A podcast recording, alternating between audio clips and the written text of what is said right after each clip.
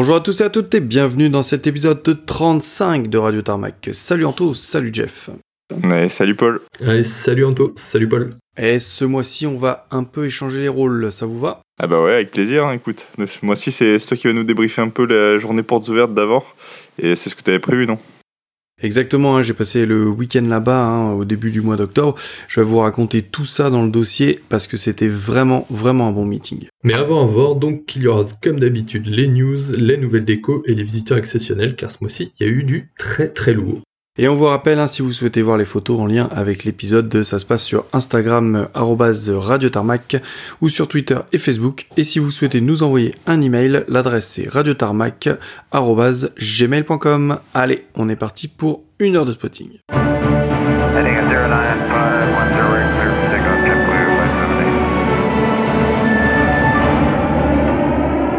Et on commence les news avec une petite info qui est passée un peu inaperçue car juste un petit reportage vidéo de la dépêche qui a circulé sous les réseaux, mais la société Air Service basée à Fronton, à côté de Toulouse, annonce leur volonté de transformer les anciens Lynx de la Marine nationale en hélicoptères bombardiers d'eau. Alors, Air Service, c'est avant tout une société qui démilitarise des anciens hélicos de l'armée et notamment de la Gazelle. Alors, démilitariser, ça veut dire avant tout que c'est retirer tous les équipements militaires de l'aéronef, comme les radars, les systèmes d'armes, mais aussi tout le câblage nécessaire à ces systèmes. C'est grâce à cette visite de fond en comble que la machine gagnerait 10 ans de potentiel. En contrat avec le ministère des Armées, Air Service a récupéré 16 anciens lynx de la Marine nationale qui ont été retirés du service en 2020. C'est plutôt une bonne nouvelle car au lieu de les laisser pourrir sur une base, le gouvernement laisse donc une opportunité de vie à ces machines et cette opportunité, eh Air Service va essayer de la saisir en transformant ces lynx en bombardiers d'eau. Ouais, ça ne paraît pas déconnant, hein, car on va avoir de plus en plus besoin de moyens de lutte anti-incendie. Il y a encore des pilotes qui sont qualifiés lynx, les mécanos aussi, pas mal de pièces détachées, donc honnêtement, c'est assez viable. Hein. Ouais, puis ça éviterait aussi de faire venir des avions d'Australie sûrement, comme, euh, comme cette année par exemple. Ouais, c'est clair. Bon, après, ça va pas se faire tout de suite, hein, parce qu'il faut déjà dépolluer, démilitariser les hélicos, puis attaquer les chantiers de conversion, et ensuite faire valider le tout par la DGAC. Néanmoins, la société semble confiante pour être capable de terminer deux machines d'ici la fin 2024. On souhaite toute la réussite du monde à Air Service car on a tous très très envie de revoir du lynx dans notre ciel et surtout avec les changements climatiques, on aura de plus en plus besoin de moyens anti-feu de forêt. Bah écoute, euh, merci Jeff, et euh, bah moi je vais passer sur une autre news, une news euh, encore sur le plan des Warbirds, je suis un peu abonné à ça, désolé. Mais bon, c'est un type d'avion, là cette fois c'est un type d'avion qu'on peut aujourd'hui pas voir en vol, qu'on peut voir que dans les musées, qui va potentiellement reprendre les airs, je trouvais que c'était vraiment intéressant. Donc l'avion en question c'est un English Electric Lightning, et donc même en musée c'est pas vraiment courant comme avion, sauf en Angleterre. Donc cet avion, vous le savez peut-être, c'est le fameux chasseur anglais qui a ses réacteurs qui sont montés l'un sur l'autre. Ouais, c'est vrai que c'est assez spécial hein, comme montage, mais ça permet de faire des photos de fous quand ils font notamment bah, des engine runs euh, en Angleterre. Alors je sais pas si tu le sais, hein, mais il y a euh, plusieurs associations qui maintiennent des Lightning en état de fonctionnement au Royaume-Uni et qui font justement des engine runs ou des euh, runway taxis ouverts aux spotters. Et du coup avec la PC, bah ça fait vraiment des flammes et surtout ça fait des photos vraiment sympas. Ouais, exactement, c'est ça. C'est vrai qu'il faudrait qu'on en fasse un, un de ces jours.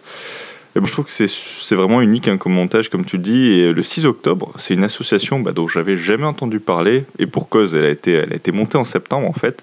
Il s'agit de l'Anglo-Arabian Lightning Organization, donc l'AARLO, donc qui a annoncé qu'elle avait acquis le ZU-BBD, donc qui est anciennement le XS 452, donc un Lightning, hein, si vous l'avez pas compris, qui était euh, avant dans la RAF. Et ils ont aussi fait l'acquisition d'un ensemble de pièces de rechange pour le remettre normalement en état de vol. Euh, ouais, normalement, hein, parce que pour l'instant, il y a peu d'infos qui ont fuité sur le sort de cet avion. Ouais, c'est ça, c'est encore un peu mystérieux, mais ça devrait s'éclaircir dans les semaines qui viennent. Donc l'avion en question, c'est le ZU BBD, comme j'ai dit, c'est un Lightning qui est tout noir, donc il y a vraiment beaucoup de gueule. Et jusqu'à présent, il appartenait à Hangar 51, donc c'est une société sud-africaine qui a l'air de l'avoir maintenu dans un état irréprochable et sous hangar. Donc ça c'est vraiment, vraiment intéressant pour euh, ceux qui vont le reprendre. Et euh, l'avion est actuellement en cours de démontage, donc au Cap, en Afrique du Sud, par les mécanos de l'association. D'ailleurs, si ça vous intéresse, bah, je vous invite à suivre la page Facebook qui s'appelle Lightning 422 donc tout attaché. C'est la page d'une autre association au nom euh, qui est étrangement similaire à, notre association, donc qui s'appelle la LO, l'Anglo American Lightning Organization. Et euh, euh, c'est aussi une association qui restaure un Lightning, mais aux États-Unis cette fois, donc sur le terrain de Stennis, dans le Mississippi. Donc eux, ils restaurent actuellement le XS 422, qui est déjà immatriculé en immatriculation civile américaine, donc N422 XS, et qui lui est déjà en état de roulage au sol. Et vous pouvez même réserver une place dans l'avion, si vous le souhaitez, hein, pour faire un tour de tarmac dans un Lightning pour la modique somme de 1600 euros. Ouais, c'est vraiment cher, mais en même temps, ça a l'air d'être quand même assez unique comme truc.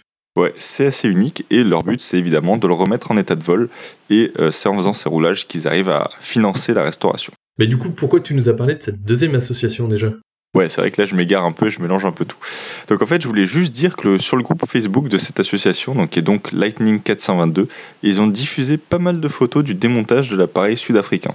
Donc c'est assez technique, ils détaillent vraiment toutes les étapes et vous pouvez presque vous former à la maintenance aéronautique avec leur descriptif limite. Donc d'après un autre site qui s'appelle thunderandlightnings.co.uk, donc euh, qui est bien sûr euh, dédié au Lightning, le Zedu BBD a volé pour la première fois le 30 juin 1965. Ensuite, il a été transféré dans le privé en 88 et acheté par Arnold Glass, donc dans le cadre d'un projet d'exploiter plusieurs Lightning en meeting et de faire une patrouille avec ses avions. Malheureusement, le projet est tombé à l'eau et ils sont vendus une première fois, puis une deuxième fois à une personne qui s'appelle Mike Beachy et qui a été transféré vers euh, Cape Town où il a été restauré en parfait état de vol en 2001 et réimmatriculé Zedu BBD. Donc à la suite d'un accident qui est survenu en 2009 au cours duquel un des Lightning s'est écrasé lors d'un meeting et Thunder City, donc la société qui exploitait euh, l'avion jusqu'alors, a cessé ses activités. Ensuite, l'avion a été revendu et finalement il a survécu jusqu'en 2021 où euh, Hangar 51 Aviation, donc une société qui possède un bon nombre d'avions bien rares en Afrique du Sud, a acheté une poignée euh, d'anciens avions de Thunder City, dont le Zedu BBD. Ouais, et d'ailleurs, ils ont aussi racheté un Buccaneer, le ZU PCR, qu'ils planifient aussi de remettre en état de vol. Ouais, exactement. Donc, euh, donc voilà, c'est quand même top sympa, je trouve. Mais bon, dommage qu'ils volent pas en Afrique du Sud en tout cas. Pour en revenir au projet lui-même, donc pour l'instant, on en sait peu, comme on l'a dit. Mais vu le nom de la nouvelle organisation, il est possible que ce Lightning parte au Moyen-Orient et non pas en Angleterre. Même si la passion pour les avions de collection là-bas est assez faible pour le moment, on va dire. Donc deuxième option à mes yeux, celle que ce nom soit juste un hommage à un sponsor par exemple qui aurait permis son rachat et que l'avion finisse bien au Royaume-Uni. Ce qui serait dommage, je dit en passant, puisque la CAA, déjà assez britannique, ne souhaite pas délivrer de certificat de navigabilité à des avions supersoniques complexes, donc ce qui, empêcherait normalement le ZU BBD de reprendre les airs dans tous les cas. Donc c'est vraiment à suivre. Euh, ce qui serait top, bah, ce serait qu'ils reprennent les airs bien sûr, mais même s'il est gardé qu'en état de roulage, bah, ce serait déjà un Lightning de sauvé et qui serait dans un hangar. Donc, euh, comme on l'a dit, je pense qu'on devrait en savoir un peu plus dans les mois qui viennent, vu l'engouement qu'il y a eu autour de cette news et les milliers de commentaires sur Facebook. Donc, vraiment à suivre. Bon, et côté Warbird, il y a eu une annonce bien sympa il y a quelques jours aussi, non? Ouais, il n'y en a pas eu qu'une en vrai. Donc, euh, pour la première, enfin, moi je dis vraiment qu'il y a un engouement en ce moment sur les Warbirds en Europe qui est vraiment très très bien. Et donc, euh, cette fois, là, ce serait un MiG-17 qui, serait, euh, qui reprendrait les airs. Donc, ce sera normalement le seul en Europe. Il y en a quelques-uns aux États-Unis, hein, dont le plus fameux d'entre eux, celui de Randy Ball et de la Fighter Jet Demo Team. Et donc, cette fois, c'est la Fundacja Escadra, donc une, association polonaise qui a annoncé qu'elle allait remettre en vol un LIM 5 en fait, c'est pas vraiment un MiG-17, c'est euh, la version qui a été produite par la Pologne du MiG-17. Donc euh, cette association est quand même déjà bien connue puisqu'elle a remis en vol deux LIM 2, donc la version polonaise du MiG-15, hein, euh, pour être précis il y a un MiG-15 bis et un MiG-15 UTI, donc pour les puristes, dont le bien immatriculé SP-MiG que vous avez par exemple pu admirer à Melun. Donc euh, c'est quand même une association qui est assez sérieuse.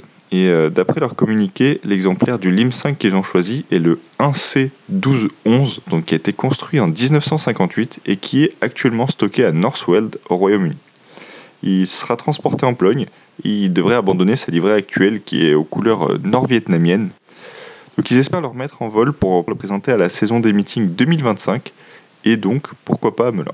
Ouais, et encore une bonne news. Après, ils avaient aussi d'autres projets, on sait pas trop où ça en est malheureusement, mais bon, un MiG-17, ça aura de la gueule, ça c'est sûr. Ouais, ça c'est clair. hein. Les plateaux euh, des meetings comme Melun vont bien bien se fournir. Et surtout qu'il y a eu une autre news sympa dans le monde des Warbirds, donc c'était le premier vol post-restauration d'un Hawker Tempest MK2, donc au Royaume-Uni, C'est le seul appareil à voler de ce type au monde, donc ça c'est quand même pas mal. Et c'est le GTEMT, donc euh, plutôt bien trouvé comme IMAT aussi. Donc lui il a été acquis en 2014, donc il y a eu 10 ans de restauration avant qu'il effectue son premier vol, donc de sa nouvelle vie, qui devrait lui aussi l'amener assez rapidement sur le chemin des meetings. Ouais, lui c'est sûr, ce sera une DVD du prochain mythique de Duxford d'ailleurs. Exactement. Et vas-y, je t'en donne une dernière. Donc c'est le N500MR, donc le N500 Mike Romeo, l'A26 de Tina Fly, donc qui a revolé pour la première fois le 4 octobre. Lui, il n'avait pas revolé depuis au moins un an et une grosse inspection qui a eu lieu de, de ses ailes. Lui, c'est un A26 qui est basé à Bremgarten, donc depuis 2019, et c'est un des deux seuls A26 européens. Et surtout, Tina Fly a publié quelques photos de l'avion en vol avec un Stay Tuned. Donc là aussi, on espère qu'ils feront quelques meetings avec les saisons prochaines.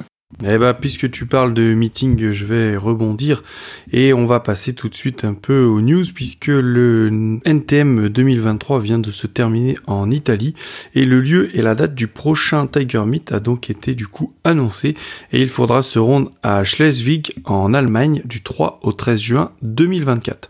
Alors Schleswig, pour rappel, hein, c'est la base des tornados allemands et perso, bah ça me parle car c'est là que c'est là-bas hein, que j'ai fait mon tout premier NTM en 2024. 2014 et on avait eu une super lumière.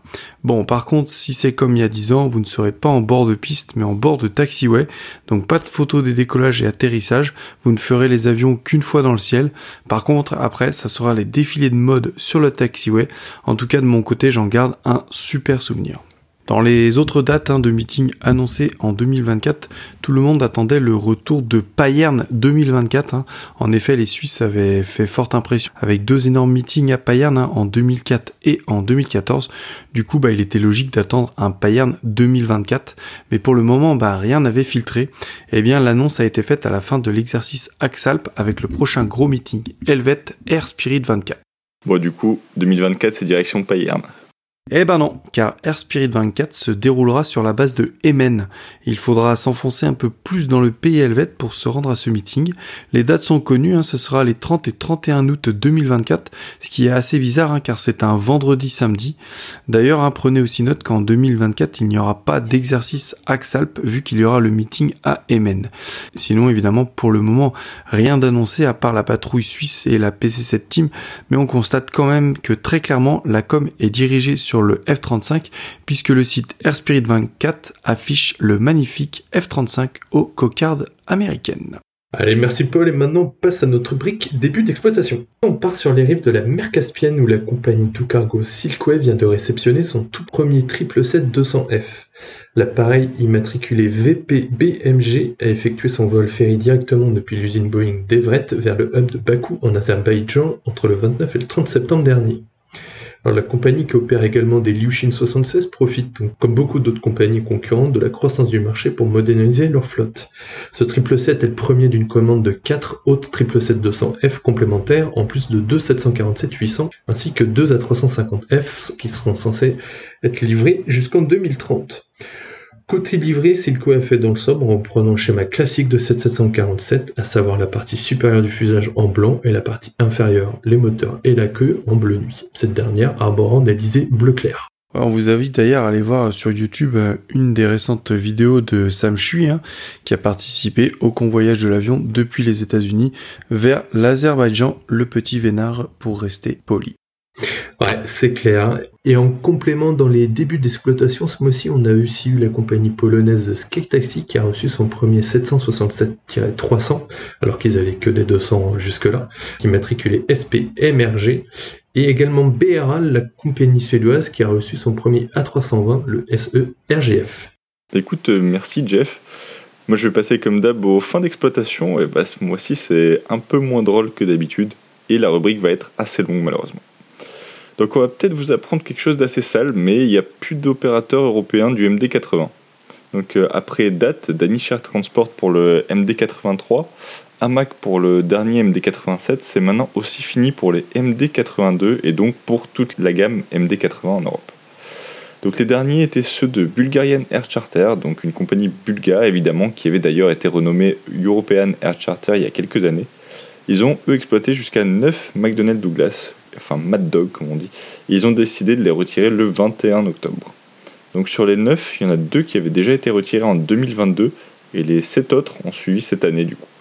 Le dernier d'entre eux ayant été le LZ LDP, donc de 33 ans d'âge, qui, a effectué son dernier vol commercial sur un Hurghada Varna. Donc la flotte du Air Charter est maintenant composée de 10 à 320. Autre retrait ensuite, c'est celui du dernier 757 de Privilege Style, donc le EC HDS, qui a été retiré après leur 767 le mois dernier. Ouais, ça devient dur hein, de voler sur 757 euh, en Europe maintenant. Il reste euh, bah, Condor et puis un peu en Angleterre sur TUI. Mais euh, vu que c'est des tours opérateurs, pas facile de choper un créneau. Ouais, il y a un peu de charter encore, heureusement. Je crois que Jet Tour a encore un ou deux, mais bon, c'est. Enfin, le, retrait n'est qu'une question de mois, malheureusement. Donc ensuite, en retrait, on peut aussi noter euh, que Bamboo Airways va retirer ses 787 à cause de ses problèmes financiers, donc on les verra malheureusement plus sur Francfort. J'espère que vous n'avez pas prévu d'y aller dans les prochains mois. Et pour finir sur le civil, un tout petit mot sur SAS qui va retirer ses derniers 737 le mois prochain. Donc si vous ne les avez pas encore, bah, dépêchez-vous. Maintenant, on passe sur le plan militaire, où la République tchèque a retiré ses 1000 Mi-24 du service, donc conformément à ce qu'elle avait annoncé.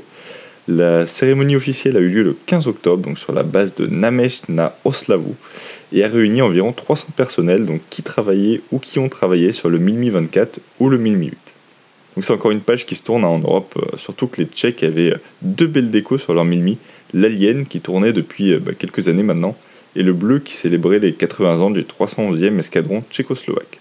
Ouais, surtout qu'ils participaient à pas mal de meetings avec leurs hélicos. Ouais, carrément, avant on les voyait un peu partout et le Mimi 24 était souvent en duo avec le Mimi 8 d'ailleurs. Autre retrait, toujours en hélicoptère, euh, celui des gazelles de l'armée britannique après 49 ans de service. Donc la première gazelle avait été reçue en 74 et on l'oublie souvent, mais le Royaume-Uni a été un gros gros opérateur de la gazelle avec jusqu'à 250 appareils en service dans les trois corps de l'armée, donc la Royal Army, la Royal Air Force et la Royal Navy.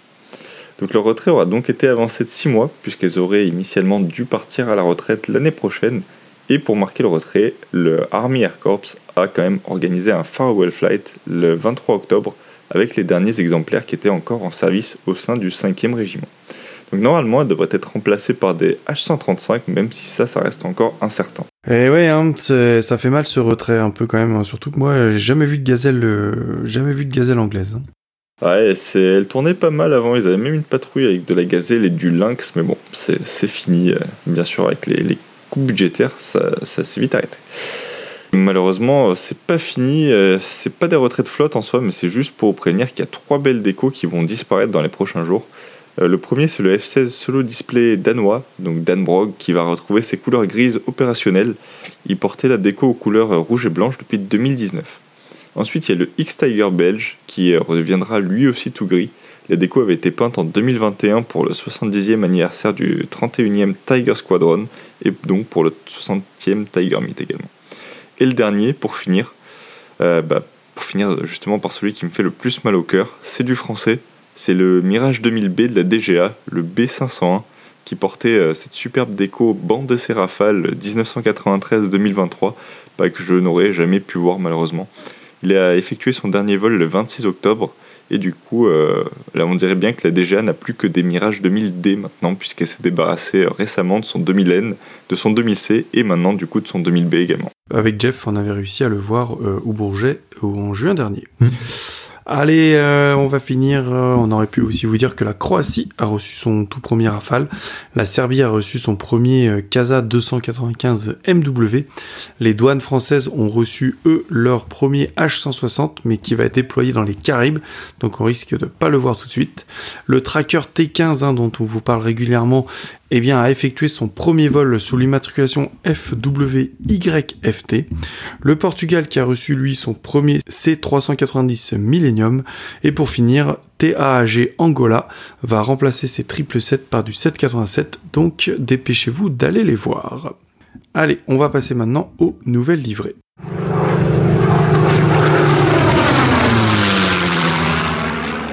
Allez, on attaque tout de suite les nouvelles livrées et il y en a pas mal ce mois-ci.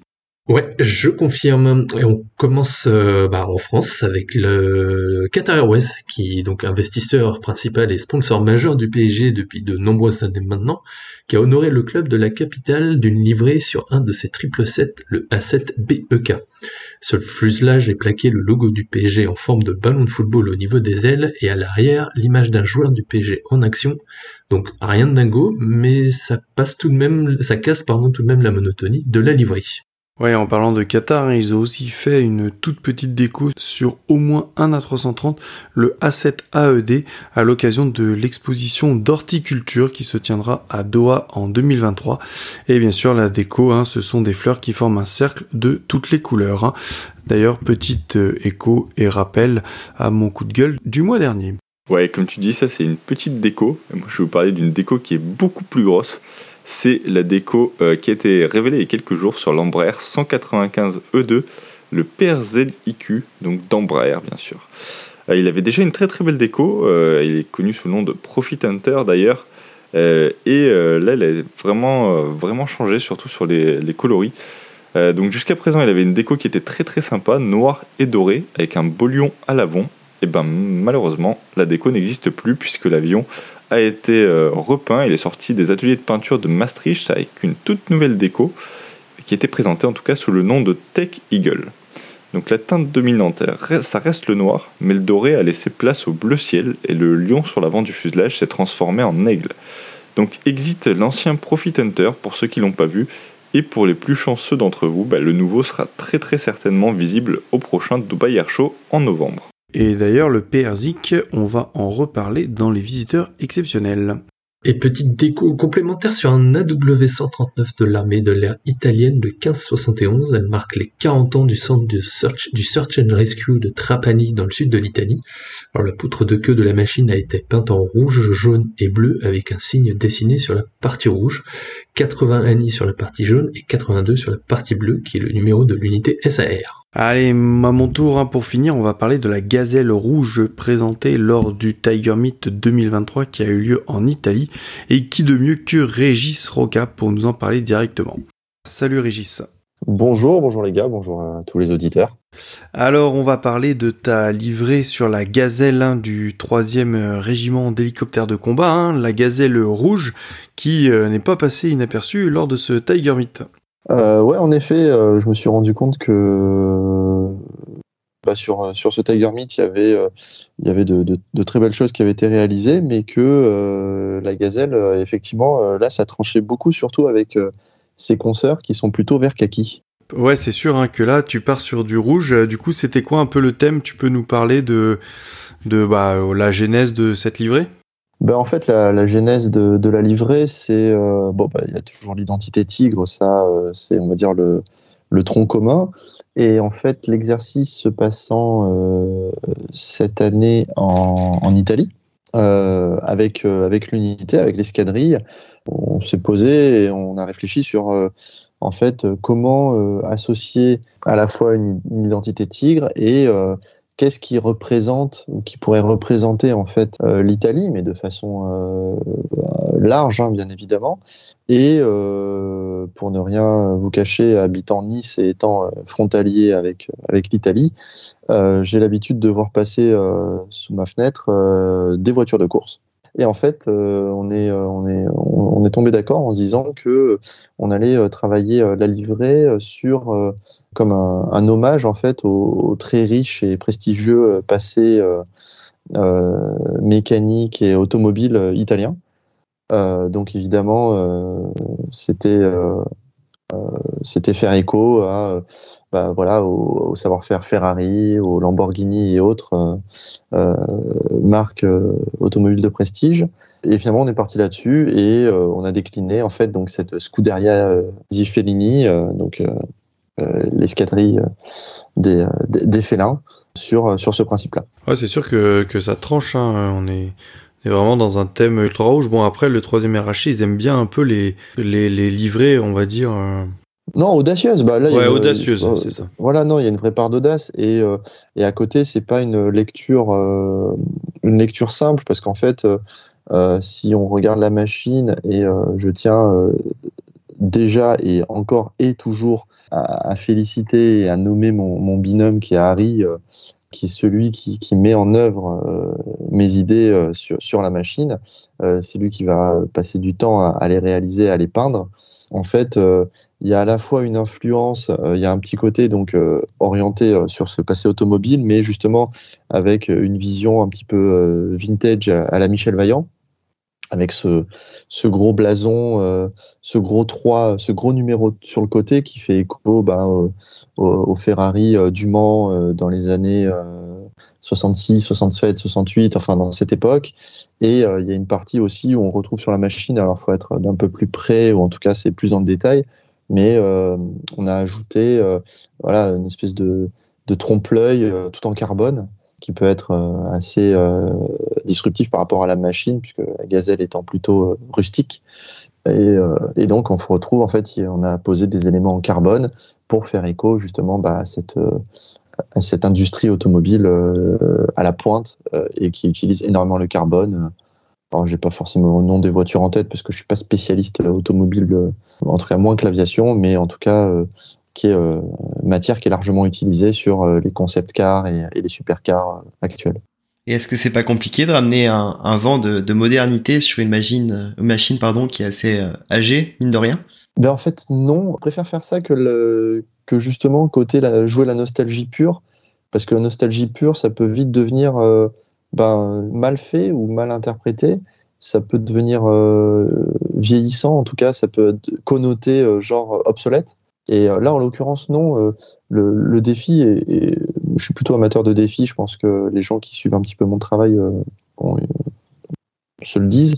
le défi, justement, c'est de, côté cette, de faire ce grand écart entre une machine qui a plus de 50 ans, lui donner les attributs éphémères d'une modernité tout à fait actuelle. Donc euh, non, au contraire, moi je pense que euh, c'est beaucoup plus stimulant pour le créatif que je suis euh, que l'inverse. C'est sûr, c'est un réel défi du coup, je suppose. bah, c'est un défi, alors bah, c'est un défi créatif, mais ça, c'est, je veux dire, c'est mon problème entre guillemets, puisque c'est à moi de le surmonter.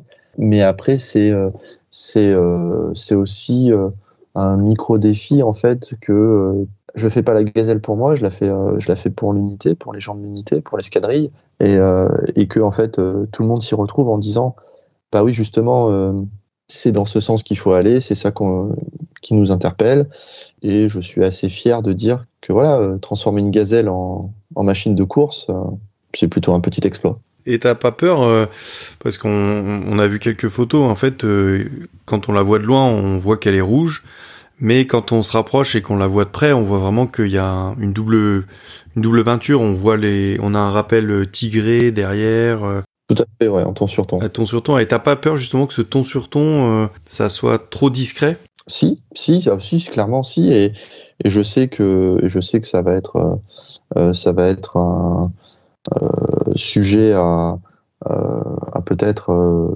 moins de d'adhésion, mais ce que je préfère me dire, c'est que l'escadrille et moi-même et, Harry, parce que je l'inclus aussi, parce qu'on a une longue réflexion ensemble sur euh, les moyens à mettre en œuvre et le savoir-faire, puisque alors pour l'avoir vu de très près et pour avoir mis, mon nez dessus, je peux vous dire qu'il y a des effets carbone dans le, même dans le rouge qui sont euh, visibles que sous un certain angle de lumière. Et oui, clairement, c'est euh, c'est pas aussi, je veux dire, tape à l'œil que ce qu'on voit ailleurs. J'ai vu les autres livrets, hein, donc euh, je, je, me fais pas d'illusions. Mais pour le coup, moi, je suis fier du résultat. Je pense que l'ensemble des gens qui gravitent autour de la, gazelle sont fiers du résultat.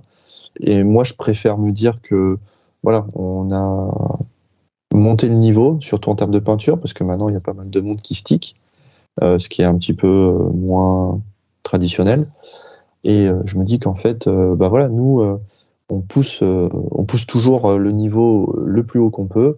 Et ça peut passer ou, pas, mais c'est le principe même de, l'audace et du défi. Parfois, on ne trouve pas son public et peut-être que euh, dans 50 ans, on dira Ouais, quand même, les gars, ils avaient fait un sacré produit. On verra. Ouais, parce que du coup, tu es en concurrence avec un, autre, un autre appareil rouge puisque les Turcs, tu as vu, ils ont sorti un F16 rouge et noir. Mais justement, moi, c'est ce que j'aime un peu dans dans tes livrets, dans cette double lecture, c'est ça fait un peu la finesse à la française. C'est-à-dire que tu vois le le, voilà le turc rouge, bah il est vraiment rouge noir, boum, mais, mais tu vois que ça.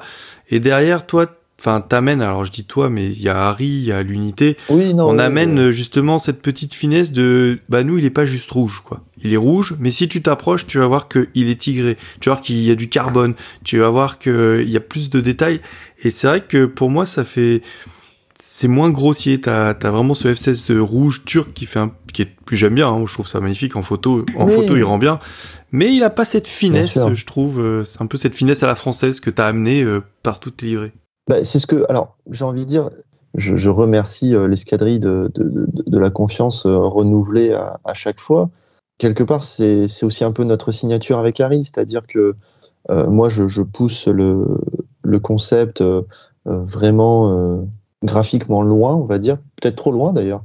Et, euh, Harry, lui, euh, met un savoir-faire, parce que j'ai l'habitude de dire que c'est presque un artisan, mais en fait c'est faux, c'est un orfèvre. Euh, c'est un orfèvre, il va pousser la chose tellement loin techniquement que on s'éloigne, mais je le sais, je le sais clairement, on s'éloigne de de l'imagerie tigre du du Tiger Meat, qui est qui est très très basique. Et souvent, ça marche beaucoup mieux le basique parce que bah, c'est tape à l'œil, mais je me dis aussi que euh, bah, la gazelle, elle part déjà avec euh, pas, avec des points d'avance, quoi, parce que c'est une machine euh, qui maintenant est quasiment un Warbird euh, face à des avions pointus, modernes, au top de leur euh, conception et à l'aise dans pour être tout à fait d'actualité dans n'importe quel ciel du monde.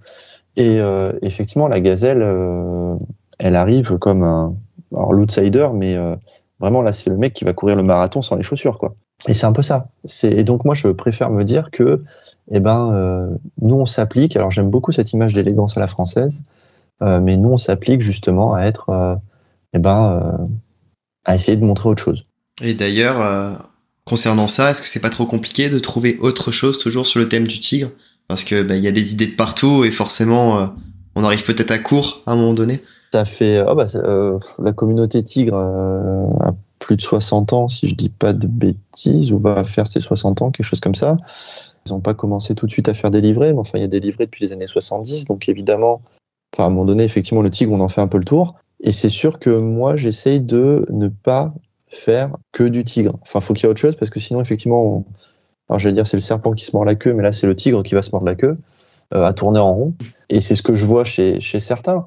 Euh, même s'il y, y a toujours euh, des choses, euh, des petites nouveautés ou des petites variantes. j'ai une grande admiration, puisqu'on en parlait, donc j'ai une grande admiration pour ce que font les Turcs. Je trouve que c'est très joliment fait graphiquement, pas avec, avec du soin. Et j'aime bien voilà leur état d'esprit. C'est vrai que certains appareils, on voit perpétuellement les yeux sur le plan canard. C'est un peu dommage. C'est-à-dire, il y a effectivement du tigre, certainement beaucoup plus que moi, mais euh, ça manque un petit peu de créativité. Donc euh, c'est le risque, hein, c'est le risque de vouloir mettre le curseur un peu plus d'un côté que de l'autre. Mais euh, pour ce qui est de, de se renouveler, bon, je, je pense que j'ai encore quelques, quelques choses à présenter. Et puis après, ouais, c'est bien, tant mieux. Après on verra, mais euh, je pense que j'ai pas encore fait le tour du sujet. Bon, bah tant mieux, ça nous ça nous augure un, de belles livrées euh, pour les prochains euh, Tiger Meat, que ce soit sur du Rafale ou sur de la Gazelle ou même euh, sur d'autres euh, appareils. Oui, tout à fait. Eh ben écoute, euh, merci Régis. allez, un peu de, toujours la même question à chaque fois qu'on se parle. le futur, ça dit quoi pour toi? Le futur est enthousiasmant.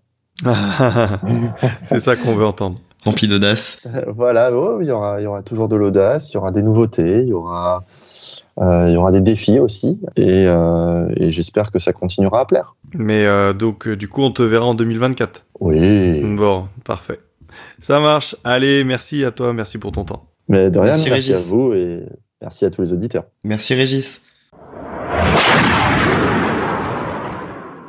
Et on part tout de suite en Bretagne et on commence par le sud de la Bretagne à Nantes. Ça faisait longtemps qu'on n'avait pas parlé de cette plateforme et reviennent doucement sur le devant de la scène. Enfin, doucement, c'est un peu un euphémisme, qu'avec ce qu'on pense être le visiteur de l'année, le 13 octobre, c'est le 787-900 de EMIAT, le EIMGL, la compagnie mongole qui est arrivée depuis Orly pour Nantes. La délégation mongole, en fait, était venue pour apporter son soutien à la toute nouvelle exposition sur Genghis Khan qui a lieu au musée d'histoire de Nantes du 14 octobre au 5 mai 2024. L'avion repartira le soir même sur Ulaanbaatar. On enchaîne avec Lorient maintenant, la base de la marine qui a vu le passage le 4 d'un Gulfstream 5 de l'armée grecque, le numéro 678 qui arrivait et est reparti sur LF6 en Grèce. On passe à Brest maintenant le 23 octobre avec un passage du C-130 canadien numéro 130611. On redescend plus dans le centre de la France maintenant à Nevers, exceptionnellement, avec le passage du tout premier H160 des douanes pour un fuel stop sur son trajet entre Marseille et le port d'Anvers, d'où il a pris le bateau pour les Antilles.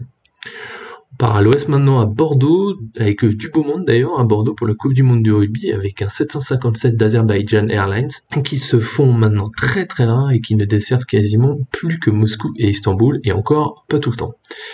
D'ailleurs, celui qui est venu à Bordeaux, le 4K AZ11, est leur dernier service si on en croit Airfleet. Il est arrivé pour amener des supporters géorgiens pour leur match contre les Fidji. Il était accompagné d'un 737 de Georgian Airways, le 4L GTI, qui sont tous les deux arrivés le mois dernier, le 29 septembre exactement, mais on avait malheureusement déjà enregistré. Ils sont tous les deux repartis le 1er octobre. Le 757 d'Azerbaïdjan, hein, euh, pour moi, c'est le visiteur de l'année sur Bordeaux, non? Ouais. Ouais, ça c'est pas impossible, c'est clair. Et on finit à Bordeaux le 10 octobre avec l'arrivée du 737-800 polonais, version BBJ cette fois, c'était donc le 0110. On descend à Toulouse maintenant, le visiteur du mois aura été pour Orly puis Toulouse dans la qualité du 747-8 BBJ du sultan de Brunei, le V8 BKH. Il est donc arrivé sur Toulouse depuis Orly le 14 octobre pour une courte visite de 3 heures chez Airbus, probablement pour une future commande d'avion. Les rumeurs parlent d'un A330 Neo. Donc autant le 747 PBJ pour Orly, ça se voit de temps en temps, mais sur Toulouse, c'est très très rare et c'est peut-être d'ailleurs là aussi une première. L'avion est reparti en direct sur Brunei ensuite, qui est un petit état d'Asie au nord de l'Indonésie. Là aussi, hein, 747, euh, visiteur de l'année sur Toulouse? Ouais, ça se, ça, se, ça se vaut. Et toujours sur Toulouse, en plus du 747-800, il y a une autre petite première exactement aux mêmes dates. Je crois pas trop la coïncidence pour le coup, et le fameux avion en question, c'est le 9H FIVE, le premier A220 ACJ au monde qui a fait une escale de 24 heures à Toulouse. L'avion est actuellement exploité par Comlux Malta pour le compte d'une chaîne hôtelière des Émirats Arabes Unis, Five Hotels. Il est arrivé depuis Ibiza avant de repartir le lendemain matin très tôt vers les États-Unis et le salon NBAA dédié à l'aviation générale de Las Vegas pour y être présenté. Et dernier mouvement sympa du mois sur Toulouse, le CSTSU, un 767 d'Euro-Atlantique est arrivé de Lisbonne à vide le 21 octobre avant de repartir sur Oman le lendemain, bien chargé cette fois vu la longueur de piste qu'il a pris. Tarbes avec un départ le 2 octobre d'un triple 7 Air Austral, le FOLRD, à destination CDG, et le FOLRE viendra aussi quelques jours plus tard, toujours pour des vols liés au pèlerinage bien sûr.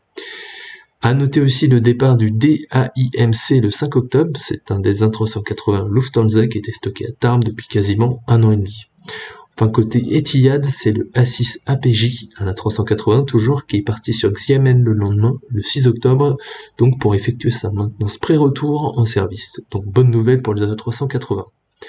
Et pour finir sur Tarbes, un petit touch and go d'un A400 de l'armée belge, le CT-03, c'était le 10 octobre. Merci Jeff, écoute, il y a eu pas mal de belles choses hein, dans le sud-ouest, on va dire. Euh, le V8 BKH, clairement, c'était euh, l'avenue du mois et très probablement de l'année sur Toulouse, comme tu dis. Euh, très très beau cet avion. Écoute, moi je parle, je pars plutôt dans le sud-est avec euh, Avignon d'abord, où le week-end du 7 octobre, il y a eu une session de baptême de l'air en L39 Albatros. Et donc c'était celui de Top Gun Voltige, le ES TGV, qui a également fait des baptêmes sur Carcassonne le week-end d'après. Autre euh, passage sympa sur Avignon, c'était deux H135 qui étaient dédiés au gouvernement marocain qui sont euh, passés en fuel stop lors de leur livraison depuis l'Allemagne.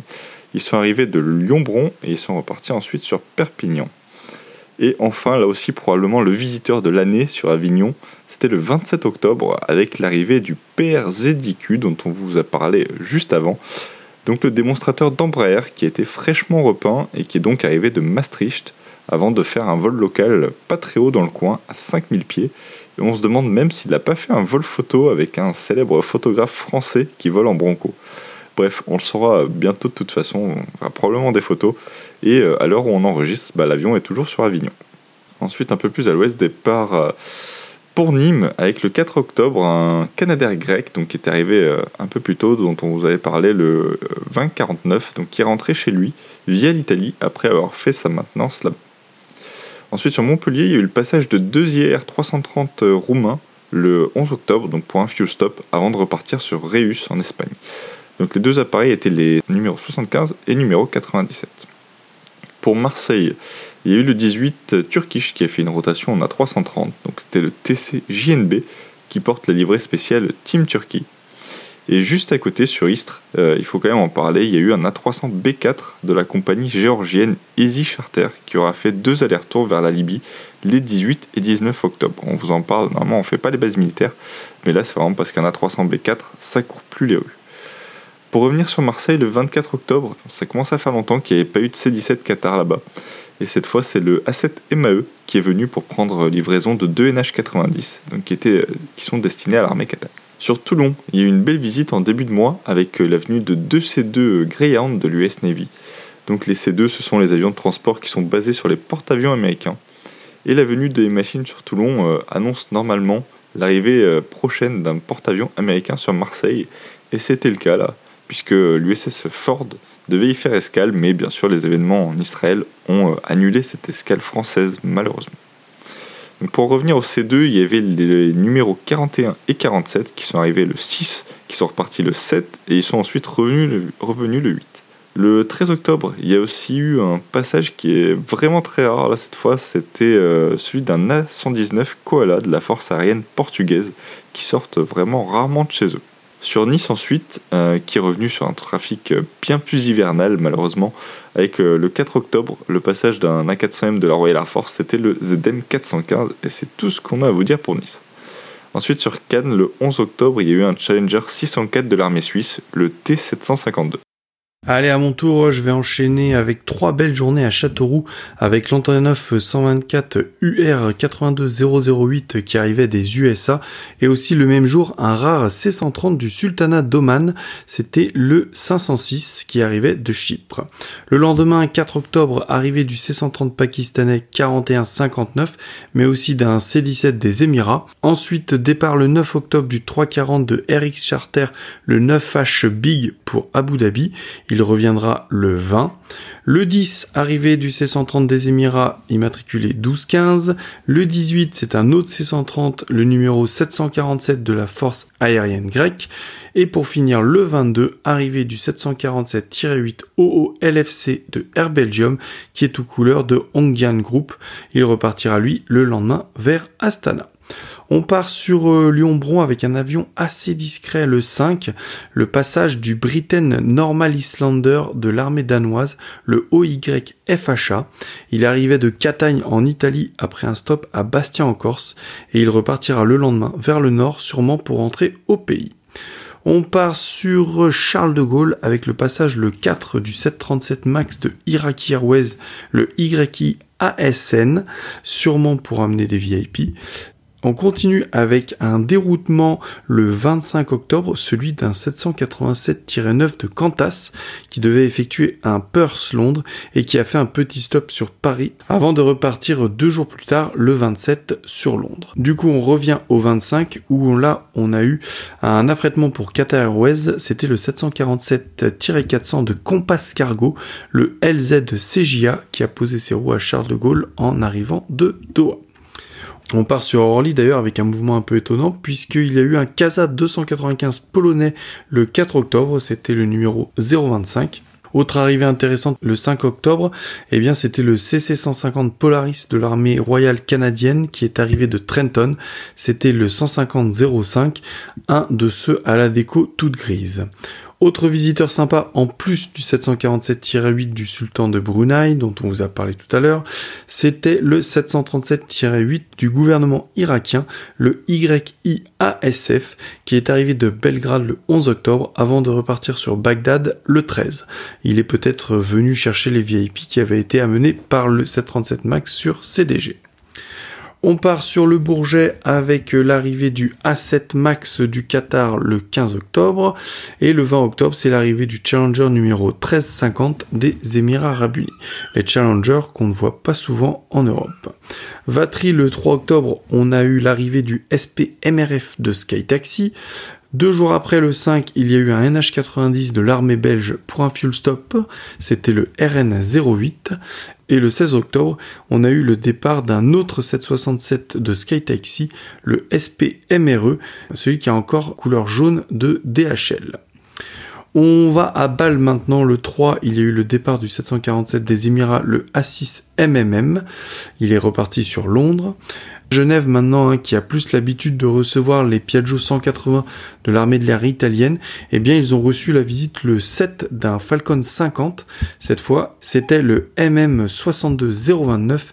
Pour finir sur Genève, en fin de mois, le 23, c'est le C-17 des Émirats, le 402, qui est arrivé d'Abu Dhabi et qui est reparti le lendemain. Pour finir euh, ces visiteurs exceptionnels, on va partir en Belgique sur Liège, puisque le 4, eux aussi, ont eu un C-17, mais celui de la Qatar Air Force, c'était le A7 MAM, il est reparti le lendemain. Et pour finir, le 26, deux Chinook de l'US Army ont fait un fuel stop. Il s'agissait du 08 453 et 08 456. Allez, merci Paul pour ces derniers euh, mouvements. On enchaîne maintenant avec notre dossier du mois et tu vas nous parler de ton petit séjour à Avor fin septembre.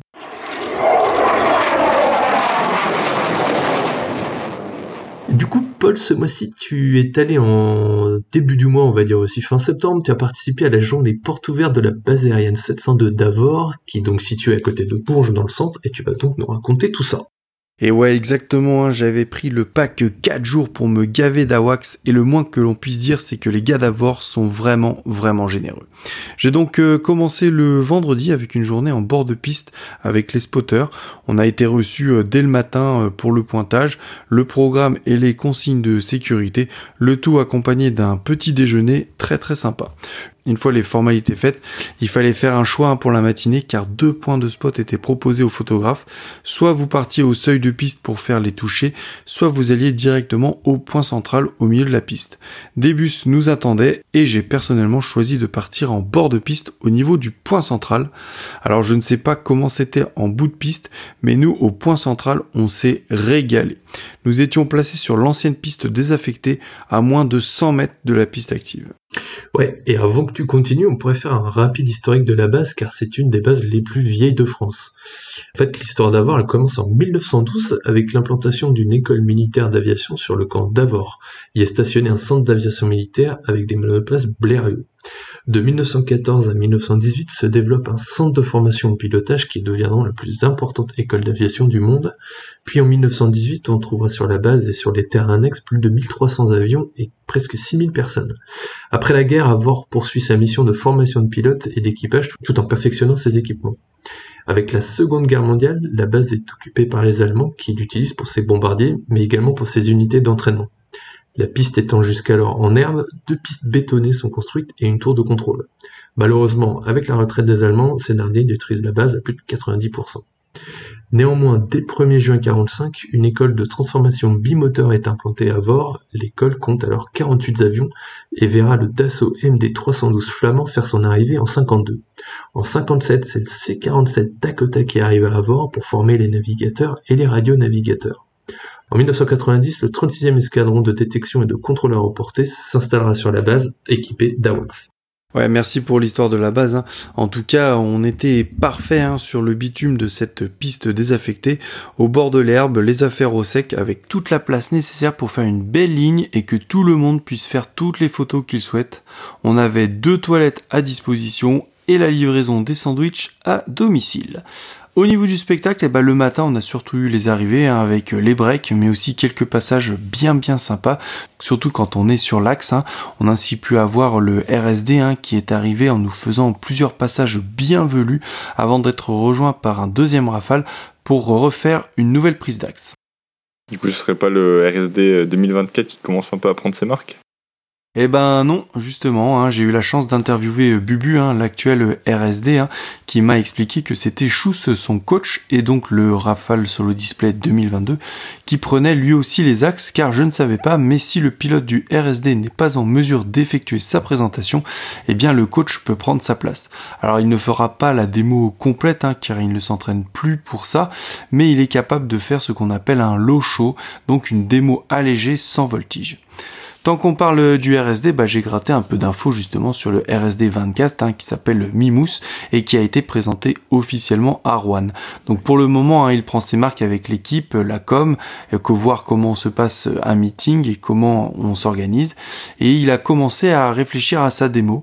Il repartira sur une feuille blanche, hein, il n'est pas obligé de suivre le programme.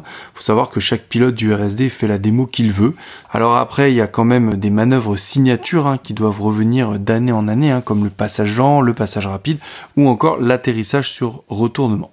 Donc une fois que le pilote euh, a pensé à son ruban, eh bien il le présente à son coach hein, qui va travailler avec lui et partager son expérience pour que la démo soit la plus esthétique possible et surtout qu'elle soit faite en toute sécurité. Bref, je ferme un peu la parenthèse et je repars hein, sur le déroulement de notre vendredi. Donc à midi, bien tout le monde s'est retrouvé sur le point central. Hein. Les bus ont été chercher le groupe en bout de piste pour qu'on passe tous l'après-midi au même endroit sous l'axe de présentation. Et je peux vous dire que l'après-midi, on en a pris plein la tronche et c'était vraiment excellent. On a eu le droit à toutes les répétitions sous un angle de vue que je n'avais jamais eu. Ça nous a ouvert pas mal de possibilités. Hein.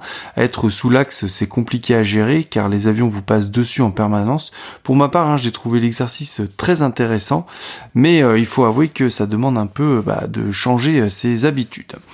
Le moment de ce week-end, eh bien, se jouera ce vendredi après-midi quand l'AWAX nous fera son approche forte pente pile sur nous.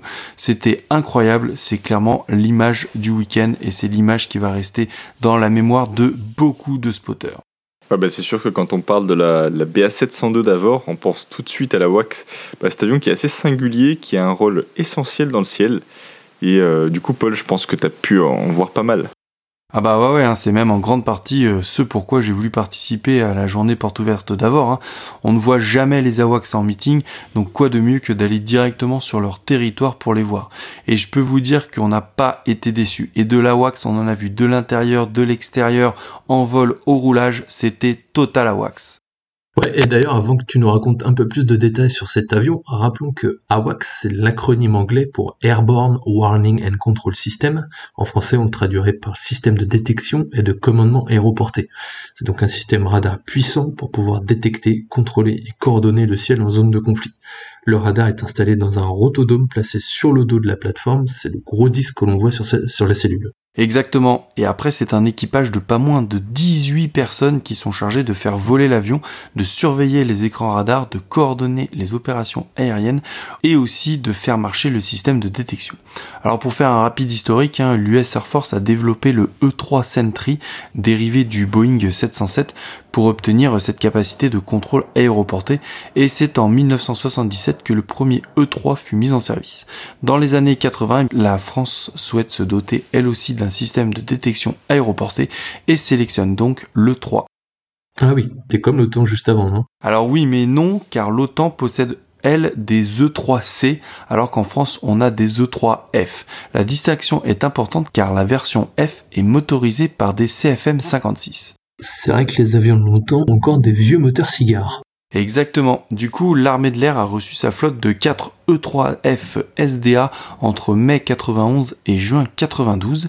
Ils font tous partie de la 36e escadre de commandement et de conduite aéroportée. Cette escadre est composée de 4 escadrilles qui chacune possède un avion. Le 36CA porte la cocarde de la SAL 58 Coq, le 36CB porte la cocarde de la BR43 Charognard, le 36CC porte la cocarde de la SAL 253 Dog et pour finir le 36CD porte la cocarde brocard de la BR-257 masse d'armes. Ouais, c'est vrai que 4, c'est pas beaucoup au final. Alors c'est sûr que 4 ça peut paraître un faible nombre, hein, mais au final des E3 dans le monde il n'y en a pas beaucoup, puisqu'en tout et pour tout 68 appareils ont été construits. Alors bien sûr l'US Air Force est le principal utilisateur évidemment, mais aussi l'OTAN, le Royaume-Uni, l'Arabie Saoudite et la France. Sachant que la Royal Air Force a retiré du service les siens qui ont été revendus au Chili justement. Bref, du coup, 4 machines, c'est pas beaucoup, mais la Wax est considérée comme une HVAA, ce qui fait qu'il n'y a pas besoin d'avoir beaucoup d'exemplaires pour remplir ses missions. Et tu peux nous expliquer un peu ce que c'est que le concept de HVAA, Paul? Stop. Ouais, alors HVAA, c'est un acronyme anglais qui veut dire High Value Air Asset. Ça veut dire en français atout aérien de haute valeur, et cette notion est très très importante pour le concept AWACS. Alors déjà, l'AWACS décolle toujours d'un terrain ami. Son énorme autonomie fait qu'il peut partir de plus loin, contrairement à des chasseurs par exemple. Comme c'est un HVAA, c'est un avion à protéger, et vu qu'il voit loin, il ne va jamais trop se rapprocher d'une zone de danger. J'ai appris que les E3F n'étaient pas équipés de système d'autoprotection, donc l'avion fera tout pour rester loin du danger. Si par exemple la mission nécessite à l'AWACS de s'approcher de la ligne de front, eh bien dans ce cas-là, une escorte de chasseurs lui sera attribuée, mais dans tous les cas, sa meilleure défense, c'est tout simplement de s'éloigner de la menace. Ok, du coup, euh, comment il fait à voir tout ça? Enfin, comment il peut faire ça? Eh bah tout simplement parce que l'AWACS, eh bien, il voit tout. Lors d'un conflit, hein, l'avion est envoyé sur la base de renseignement dans une zone sécurisée pour rentrer en action. Une fois sur place, l'avion va faire une bulle de 400 km autour de lui où il détectera tout. Alors quand je dis tout, hein, je parle bien sûr de tout ce qui vole, mais l'AWACS est capable de détecter d'autres choses comme les trains par exemple. Il a donc connaissance de tout ce qui se passe à l'instant T dans sa zone. Les différents radars détectent tout et après ce sont les opérateurs de détection qui vont faire le tri et classifier chaque écho détecté par les radars. Tous les avions vont être pris en charge par les contrôleurs aériens qui sont directement dans la WAX, qui vont créer des boîtes où ils assigneront des chasseurs, des ravitailleurs, des transports, etc. Et c'est eux qui feront le contrôle de tout ce monde-là en fonction des missions de chacun. Ok, et euh, du coup, ils gèrent comment les menaces ennemies? Eh bien, vu qu'il voit tout, hein, eh bien, le chef de mission ordonnera au pilote de se diriger dans telle ou telle direction, et il peut donc s'adapter pour ne pas être menacé par un avion ennemi. Ok, ok. Et euh, du coup, tu dis qu'il voit tout, et c'est aussi le cas pour les avions, euh, enfin, entre guillemets, furtifs, comme le F-35 ou le F-22, parce qu'ils sont vraiment furtifs? Alors, euh, je vais pas te mentir, j'ai essayé de gratter des infos, mais autant vous dire que les infos comme ça, c'est impossible d'en avoir. La seule chose qu'on m'a dit, c'est qu'aujourd'hui, aucun avion n'est capable de surprendre un E3F français. Par contre, ce que j'ai découvert, c'est que l'AWACS pouvait aussi, par exemple, détecter les bateaux. Et grâce à cette capacité, eh bien, un AWACS avait été déployé à Djibouti dans le cadre de l'opération Atalante, l'opération de lutte contre l'insécurité maritime dans le golfe d'Aden et l'océan Indien, cette zone qui était menacée, rappelez-vous, par les pirates partant des côtes somaliennes. du coup, c'est un peu comme les P3 des douanes américaines hein, qui traquent un peu les go fast dans la mer des Caraïbes. Et du coup, ils font comment pour, euh, pour identifier les bateaux eh bien, en fait, on dit que la wax voit tout, mais c'est pas vrai, en fait. C'est un abus de langage. La wax détecte, mais il ne voit pas. Il a pas de caméra, par exemple. Il va donc détecter un signal, et après, il fera envoyer un autre vecteur, comme un hélicoptère ou un avion, pour aller physiquement voir et identifier l'objet détecté. Mais c'est pareil pour les avions, du coup. Comment ils font pour identifier et classifier les avions? Ils envoient pas un chasseur à chaque fois? Euh, non, bien sûr, hein, les alliés et les trafics civils hein, sont déjà identifiés par exemple, et après ce qui est inconnu, eh bien ne l'est pas vraiment. Chaque avion a une signature électromagnétique qui lui est propre, et donc les opérateurs savent de quel type d'appareil il s'agit. On a vraiment un avion multi-rôle hein, de détection, de contrôle, de commandement, de relais de communication. Du coup, avec sa portée et son autonomie qui peuvent être augmentées via le ravitaillement en vol, la WAX peut rester 18 heures en vol, le facteur limitant étant du coup bah, l'humain. Ouais, tu m'étonnes. Après 18 heures, tu dois être complètement rincé. Ouais, même si les équipages peuvent se relayer et ont des espaces de repos et de repas, hein, ils n'ont pas trop le temps de les utiliser. Et du coup, comment on fait pour se retrouver dans un AWAC Parce qu'apparemment, il y a tellement de spécialités différentes. Alors pour les opérateurs en cabine, hein, tous doivent avoir des notions de contrôle ou de détection.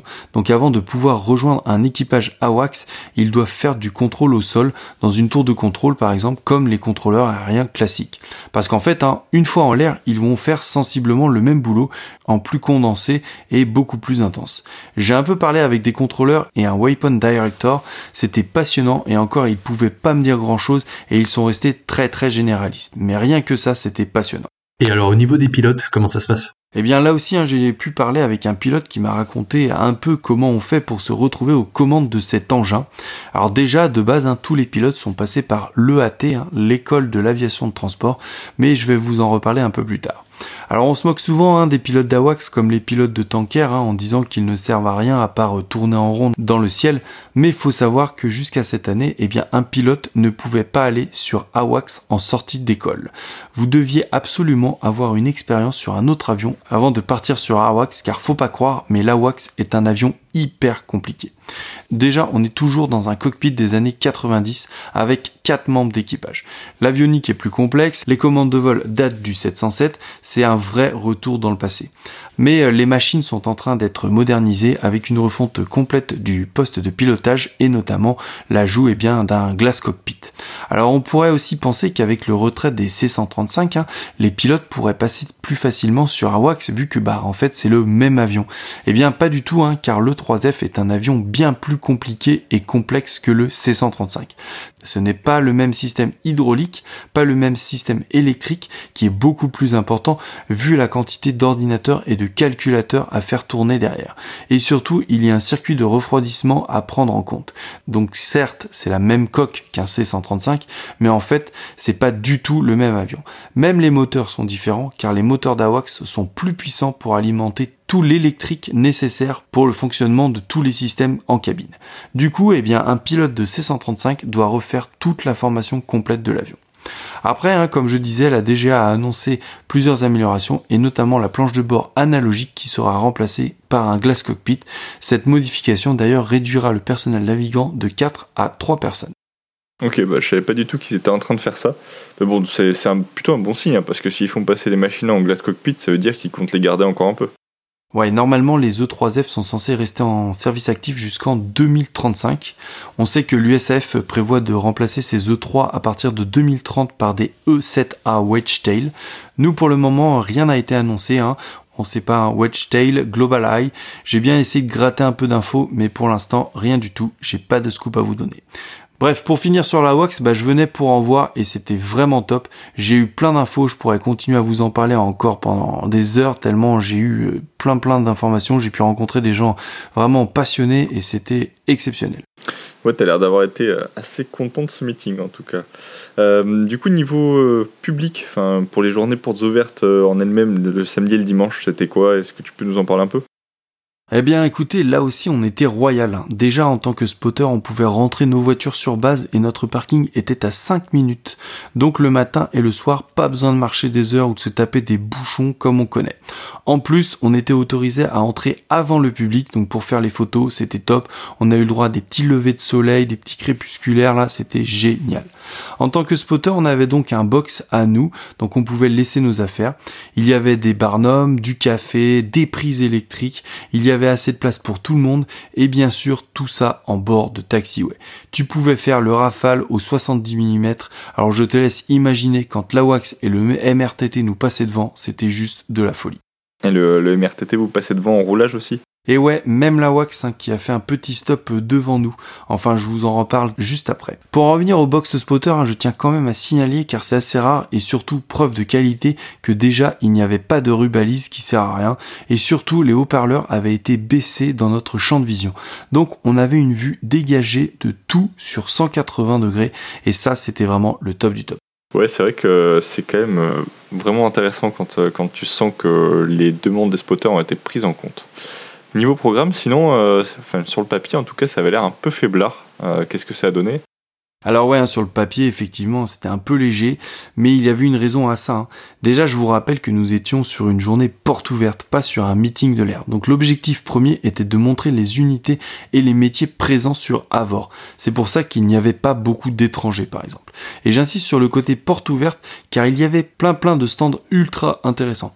Alors je sors un peu du côté aéro, hein, mais par exemple les pompiers proposaient des activités aux enfants, on a pu rencontrer le fauconnier de la base, les armuriers, le régiment du génie de l'air, avec tout leur matériel, l'escadre solaire de défense aérienne, et tout c'était ultra accessible. C'était vraiment chouette de voir ça.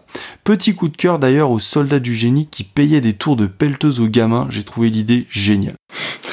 Faire- t'as demandé à faire un tour ou pas du coup? Ah, j'aurais bien aimé faire des drifts avec leur pelleteuse, hein, mais malheureusement, il y avait un peu trop d'attente. Ils avaient un gros succès, hein, les gars de chantier. Puis bon, hein, j'étais quand même venu là pour voir des avions. Ouais, exactement. Mais alors, du coup, à part de la wax et de la pelleteuse, il y avait quoi de beau? Et ils avaient aussi des tractopelles, mon gars. Bref, en avion, eh bien, il y avait pas mal de trucs qu'on voit pas souvent en démo. Je vais vous faire la liste rapide. hein. On va commencer par les classiques avant de passer au lourd. Donc, au niveau des démos, bah, on avait le Rafale Solo Display, la Patrouille de France, les Red Arrows anglais, la Voltige de l'armée de l'air et de l'espace et le F-16 belge. On devait aussi avoir l'A400M, mais ils ont dû annuler en dernière minute, sûrement à cause des problèmes liés au Niger. Du coup, en exotique, eh bien, on avait bien sûr l'AWACS hein, qui nous a fait une belle démo avec un passage rapide, un passage à l'anglaise et son approche forte pente.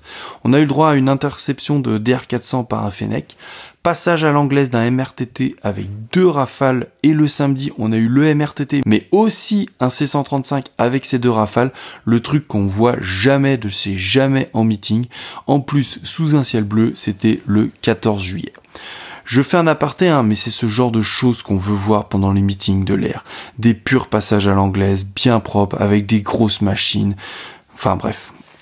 Bon, je reprends un peu. Donc après son défilé, hein, le MRTT a posé et a remonté le taxiway juste devant nous avec l'aile qui nous passe quasiment au-dessus. C'était énorme. Pareil pour la wax avec une petite dédicace pour les photos puisque l'équipage a fait un stop devant nous, ouverture des spoilers, remise en route, pff, tout ce qu'on aime et tout ce qu'on a envie de voir. On a aussi eu la démo des requins Mike qui eux aussi se sont arrêtés devant nous en nous faisant une belle virgule en formation. C'était terrible. Autre superbe démo ultra agressive, le C130J allemand qui lui aussi a régalé. Posée d'assaut, remise de gaz, décollage puis radada train rentré avant une montée en flèche.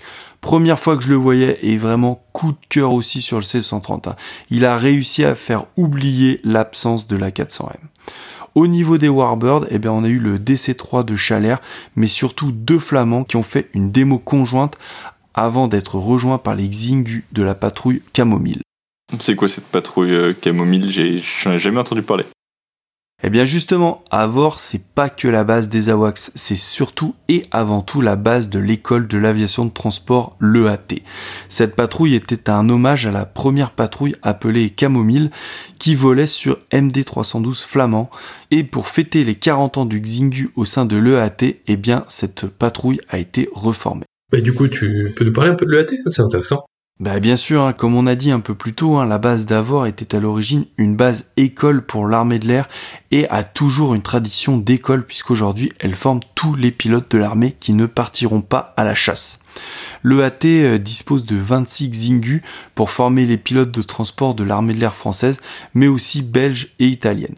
Une fois les formations de pilotes de base en fait faites dans leurs pays respectifs, les pilotes de transport vont rejoindre Avor pour être formés sur multimoteur avant de partir plus tard en escadron opérationnel où ils passeront leur qualification technique.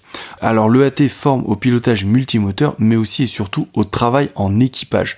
Les instructeurs vont donc former les stagiaires au cours d'une centaine de missions qui montent crescendo en difficulté et en planification. Ça commence par des tours de piste pour prendre la machine en main pour finir sur des grosses missions de navigation en France mais aussi à l'étranger. Alors évidemment, hein, toutes ces missions sont notées et participent à la note finale du stagiaire, mais attention car le stagiaire ne doit pas être juste bon pendant les vols. Il a aussi des cours au sol comme de l'anglais, de la réglementation, du sport et surtout son implication et son comportement, tout ça sera noté et génère un classement des élèves qui pourront ainsi choisir leur affectation en fonction de leur place et des besoins de l'armée de l'air. Du coup, je parie que tout le monde veut partir sur un 400M, non?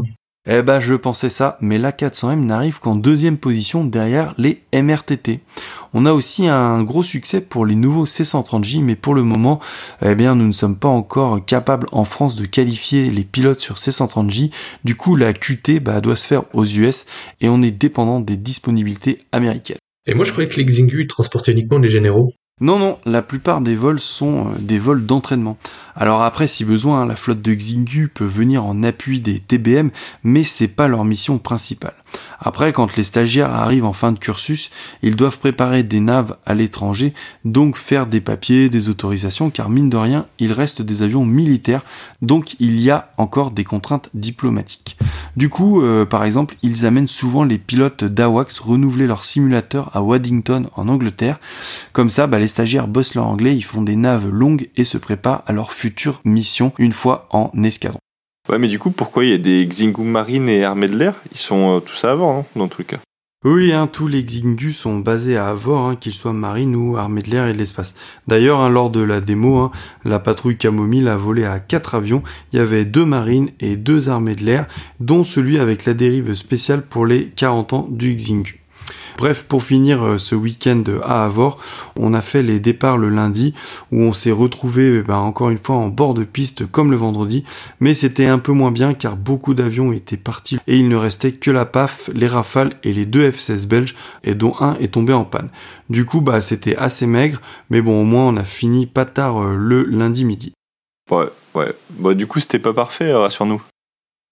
Non, évidemment, hein, il a manqué quelques trucs. Hein. Par exemple, le parking avion à Avor est tout petit. Du coup, bah, le statique était inexistant.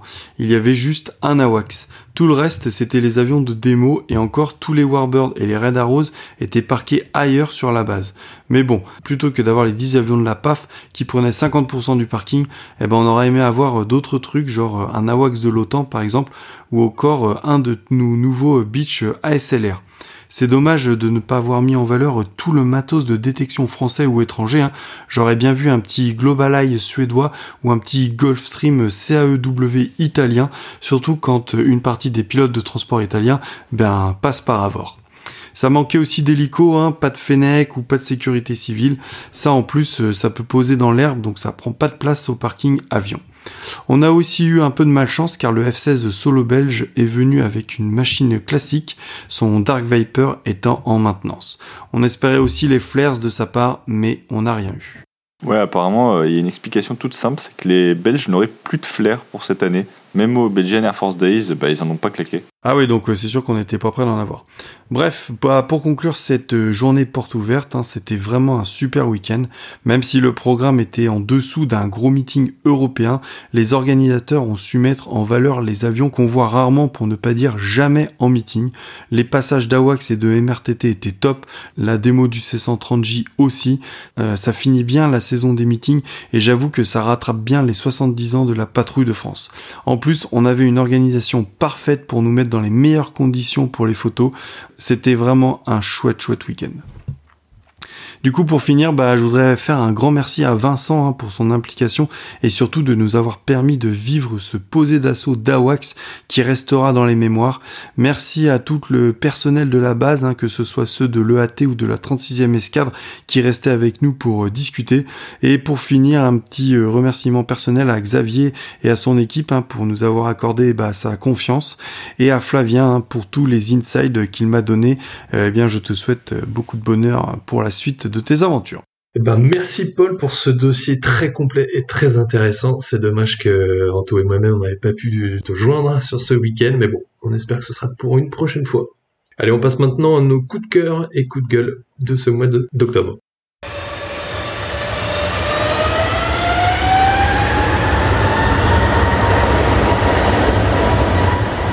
Alors moi je commence la rubrique coup de cœur avec un avion que j'ai redécouvert il y a quelques semaines lors d'une visite au musée du Bourget. C'est le Le Duc 022. Euh, donc je sais pas si vous en avez déjà entendu parler vous. Pas du tout. Pas du tout non plus. Eh ben tant mieux, comme ça vous allez euh, apprendre quelque chose. Donc les Le Duc, c'est toute une série d'avions qui ont été construits avec des caractéristiques euh, similaires par René Le Duc évidemment. Le 022 étant le dernier et le plus gros de ces appareils. Donc malheureusement, ils sont tous restés au stade expérimental. Euh, vous l'aurez compris, ce sont des avions qui ont été construits à la fin de la Seconde Guerre mondiale, à une période où la construction aéronautique française était vraiment en plein essor et aussi en pleine expérimentation de nouveaux concepts. Et bien sûr, parmi ces nouveaux concepts, René Leduc a imaginé la possibilité d'avoir des avions à statoréacteurs, donc sans aucune pièce mobile à l'intérieur et qui reposent sur le principe d'action-réaction lors de l'éjection des gaz de combustion. Donc l'inconvénient du statoréacteur sans pièce mobile, c'est qu'il ne peut pas être utilisé à faible vitesse et donc qu'il nécessite d'être lancé depuis un avion porteur. Le Leduc 022, lui, c'est un précurseur puisque pour pallier à ce problème, il a aussi été doté d'un turboréacteur, donc un ATAR 101 D2, d'un train d'atterrissage aussi qui devait lui permettre de pouvoir décoller et atterrir en autonome. Donc le Leduc 022, il a volé pour la première fois le 26 décembre 1956 et il devait initialement être capable d'atteindre des vitesses supérieures à Mach 2, mais dans la réalité, il a atteint Mach 1 que lors de ses derniers vols. Et c'était euh, principalement dû à une traînée qui était trop grande et à un statoréacteur qui avait un mauvais rendement à haute altitude et une trop grosse consommation. Il consommait environ 1 tonne 8 de carburant en 30 minutes, donc euh, c'est pas mal quand on voit les dimensions de danger. Donc pourquoi je vous parle de cet avion? Bah, Parce que ce qui m'a vraiment frappé, c'est la forme qu'il a. Il ressemble en fait à une grosse fusée plus qu'un avion d'ailleurs. Il a quand même des dimensions qui restent aussi assez impressionnantes, 18 mètres de long, 9 mètres d'envergure, et surtout il n'a pas vraiment de cockpit qui soit apparent, puisqu'en fait le, cockpit se situe au cœur même du cône du statoréacteur et du turboréacteur, qui sont en fait inclus l'un dans l'autre. Et c'est vraiment, bizarre de voir ça. Je pense que le pilote ne voyait vraiment rien devant, puisqu'il est, je vous dis, il est vraiment au milieu du réacteur. Et clairement, ça ressemble à un avion euh, qui est sorti du futur, ou voire un ovni même. Je sais pas, je sais pas trop comment le décrire. Donc clairement, quand on voit ça, on se demande vraiment euh, comment ça peut voler. Et je vous invite vraiment à aller voir à quoi ça ressemble sur Internet ou au Bourget euh, lui-même, hein, si vous le pouvez, dans le hall dédié à l'aviation française, bien sûr. Et sinon, vous pouvez trouver plusieurs autres renseignements sur Internet. Allez, pour moi, je vais enchaîner avec un petit coup de cœur sur un article que j'ai trouvé sur le site de Sam Shui qui raconte l'histoire du 747 Trijet, projet que je ne connaissais pas du tout. Alors aujourd'hui, hein, le 747 bah, reste un avion incontournable et surtout un avion avec un look unique. Cette bosse si caractéristique qui l'a fait connaître partout dans le monde et surtout qui a amené le voyage long courrier à tout le monde. On connaît tous les différentes versions du 747 avec les F, Intercontinental ou encore SP mais dans les années 60-70, Boeing envisageait de construire une variante à trois moteurs. Cette conception aurait été similaire à celle du Boeing 727, mais sur un fuselage très raccourci du 747. Il avait été pensé bah, tout simplement pour concurrencer les avions de ligne tri-réacteurs gros porteurs, à savoir le Lockheed L-10-11 TriStar et le McDonnell Douglas DC-10. L'avion aurait eu une capacité en passagers, en charge utile et en autonomie supérieure à ses deux concurrents potentiels, mais la proposition n'a finalement pas abouti en raison de deux facteurs. Le premier était l'ingénierie requise pour ce nouvel avion, car pour le rendre structurellement solide, l'avion aurait nécessité la conception d'une toute nouvelle aile, puisque en effet hein, la conception des ailes de 747 ont été conçues pour soutenir deux moteurs de chaque côté. Compte tenu des coûts et des difficultés techniques impliquées, Boeing estimait qu'un trijet long courrier était irréalisable et ils ont préféré miser sur leur tout nouveau projet, le programme 767. La formation des pilotes fut le deuxième facteur d'échec du projet. Boeing avait pour objectif de créer un produit presque identique à son 747, voulant une formation minimale pour la conversion vers la variante à trois moteurs. Cela s'est avéré difficile à cause de la configuration tri-réacteur qui diffère trop du quadri-réacteur. Boeing n'a pas complètement abandonné les travaux euh, préparés par le tri-réacteur du 747, puisqu'au lieu de poursuivre le développement avec trois moteurs, le constructeur a créé une version plus courte du 747 en gardant les cartes moteurs conventionnelles. C'est le fameux 747 SP, SP pour Special Performance. Entré en service en 1976 chez Panam, Boeing a construit un total de 45 SP et d'après mes recherches, Aujourd'hui, seulement 3 sont encore en état de vol. Il s'agit du CFPAW et CFGTFF qui appartiennent à Pratt Whitney Canada. Ils sont basés à Montréal et servent aux différents tests moteurs. Le dernier étant le VP-BLK, le fameux SP de la compagnie américaine Las Vegas Sands Casino. Du coup, bah, j'ai envie de vous dire les gars, vous avez déjà vu du SP de votre côté ou pas? Alors moi oui, moi je- j'en ai vu 4 en tout. Alors, vas-y, Anto.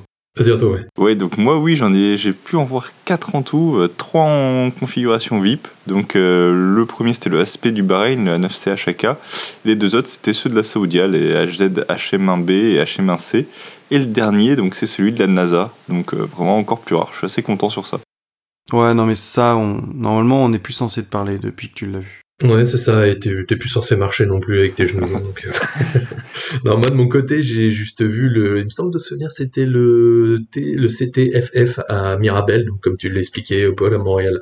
Et j'avoue que c'est vraiment des super belles machines à voir. Donc, Tous ceux qui sont parqués à côté de Nolinor, là, pour ceux qui passent dans le coin, ça vaut vraiment le détour. Eh ben, moi, je vais finir nos coups de cœur avec, une fois n'est pas coutume, une petite vidéo que j'ai découvert un peu par hasard qui concerne le fameux F22 Raptor.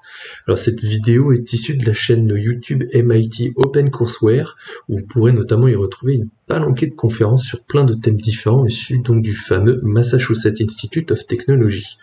Donc si vous êtes un peu curieux et que vous avez une bonne heure pour vous, vous n'aurez vraiment pas le sentiment de perdre votre temps. En fait, la vidéo est présentée par euh, un actuel pilote d'essai de la US Air Force, Randy Gordon, et qui est donc un intervenant très expérimenté sur le sujet et qui vous donne droit en fait à une présentation vraiment vulgarisée de pas mal d'aspects de l'avion comme sa structure, les commandes de vol, la furtivité ou encore des opérations comme le refueling.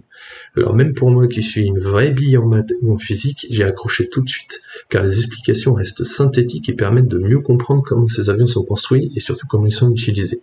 Par contre, c'est tout en anglais, mais sous-titré en anglais, donc vous aurez même la possibilité d'apprendre un peu de vocabulaire. Bref, au lieu de scroller sur les réseaux, vous aurez une bonne excuse pour passer une heure à apprendre des éléments techniques sur cet avion, avion que d'ailleurs je n'ai toujours pas vu et je pense que c'est un peu ça le drame. Donc je vous invite à regarder sur, encore une fois, sur YouTube, vous tapez la chaîne MIT OpenCourseWare. Anto, le F22, c'est vu? Et non, non, non, malheureusement, euh, j'ai- je pensais qu'il serait cette année à Ostrava, mais non. Donc euh, écoute, hein, ce sera pour un prochain trip aux US. Ah bah on partage notre drame. Ouais. alors. On ira ensemble. J'irai vous en montrer, je vous montrerai à quoi ça ressemble. Ouais, ouais. T'as déjà vu un SP toi? Tu t'as pas répondu à la question. Bien sûr que j'ai déjà vu du SP, j'ai vu le SP de la Saoudia, j'ai vu celui du Bahreïn, j'ai vu même celui de Las Vegas Sands. Donc Et, bon. et- et NASA, non, Ah, non. Et, et je vous la fais parce que moi j'ai vu du F22 Raptor. Ouais, ouais, c'est sûr. C'est sûr. Ouais, écoute, on ira ensemble de toute façon. Allez, c'est sur cette petite... euh, Petit accrochage Pic euh, de... Moi j'aurais dit accrochage. Cette petite pique de spotting Allez, c'est sur cette petite boutade euh, qu'on va vous laisser pour ce mois-ci. On vous rappelle que si vous voulez voir les photos en lien avec l'épisode, c'est sur Instagram. Je vous invite même à surveiller nos stories Instagram dans les prochains jours car il y a du lourd qui arrive et ça vous donnera un petit teaser sur l'épisode du mois de novembre. Yes, carrément. euh, Il y a du lourd qui va arriver. C'est surtout pour, euh, pour toi, Paul. Ouais, et je vous raconterai tout ça, eh bien, le mois prochain. Allez, ciao Allez, bye bye. Ciao les gars. Salut les gars